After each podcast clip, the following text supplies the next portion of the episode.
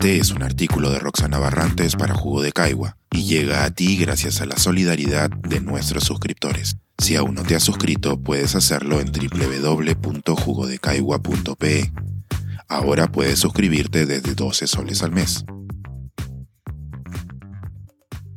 La democracia no es gratis. Un economista reflexiona sobre los costos de la representación. A menudo pensamos que la democracia viene gratis, que no conlleva costos. Lo cierto es que cualquier actividad de la vida implica costos, sea que los desembolsemos o que no. Un costo es un sacrificio, es algo que se deja de hacer. Por ejemplo, al escribir semanalmente esta columna, dejo de hacer otras cosas, lo que constituye el costo de escribirla, junto a por supuesto, los kilowatts de electricidad, la proporción de depreciación del equipo, etc. De igual manera, cuando vivimos en sociedad, ponernos de acuerdo tiene costos, sea por el tiempo mismo para escucharnos, por aquello a lo que vamos a renunciar para lograr un acuerdo o por los gastos en que vamos a incurrir para implementar los acuerdos. En sociedades complejas, como las nuestras, con millones de personas de gran diversidad, hemos diseñado mecanismos tan bien complejos como el sistema electoral.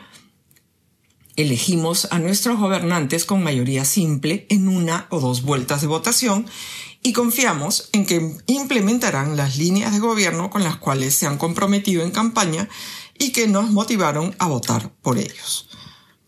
Las líneas de gobierno son diversas y comprenden un conjunto amplio de temas, algunos de los cuales son más importantes para ciertos grupos que otros. No todos estamos dispuestos a entregar la vida por todo un plan de gobierno y quizá algunos sí tengan esa voluntad por un tema específico. Pero, ¿qué pasa cuando se gobierna con un plan distinto o completamente diferente de aquel con el que se hizo campaña? Pues dependiendo de la intensidad de las preferencias sobre los cambios y otros factores, tendremos reacciones desde las más apáticas hasta las más intensas, y siempre habrá quien quiera aprovechar el espacio para avanzar una agenda minoritaria y hasta violenta. Por supuesto, todas las reacciones tienen costos. Una reacción apática devela que el costo más evidente de la traición es bajo. El tema sobre el cual el gobierno de turno cambió de opinión no motiva acción entre los votantes. Sin embargo, conlleva un costo poco visible. Una traición genera desconfianza. Y en este caso se trata de una desconfianza que puede concentrarse en aquel o aquella que traiciona o que puede extenderse al sistema que permite la traición. ¿Podemos medir la desconfianza? Veamos. Para el empresario que toma decisiones de inversión, la desconfianza puede medirse en rendimientos esperados más altos para tomar una decisión. Para la ciudadanía común y corriente, en la indiferencia ante el Estado. Así, la apatía hacia nuestros representantes es una expresión del costo de la desconfianza. Una reacción intensa ante un gobierno que toma acciones contrarias al programa con el cual hizo campaña muestra que el costo de la traición es alto se motiva una acción que tiene un costo directo en quien la realiza. Pensemos en una huelga. No solo los huelguistas pierden el jornal, sino que genera costos en otras actividades, sea porque se forman piquetes para proteger la huelga o porque se suele acompañar de protestas en las calles que obligan a cambiar los planes de las personas que, de otro modo, no están involucradas con la protesta. Además, porque somos personas diferentes, no todos estamos de acuerdo con el tema de la protesta o con la manera de protestar.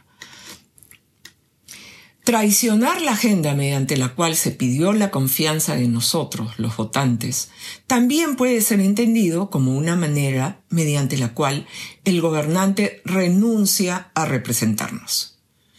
Cambié de opinión y no entiendo por qué no estás de acuerdo. Es una respuesta que se le ha escuchado recientemente a importantes políticos. Por supuesto que cualquiera de nosotros cambia de opinión. Como diría Keynes, si estoy al frente de hechos diferentes, lo razonable es cambiar de opinión. De acuerdo.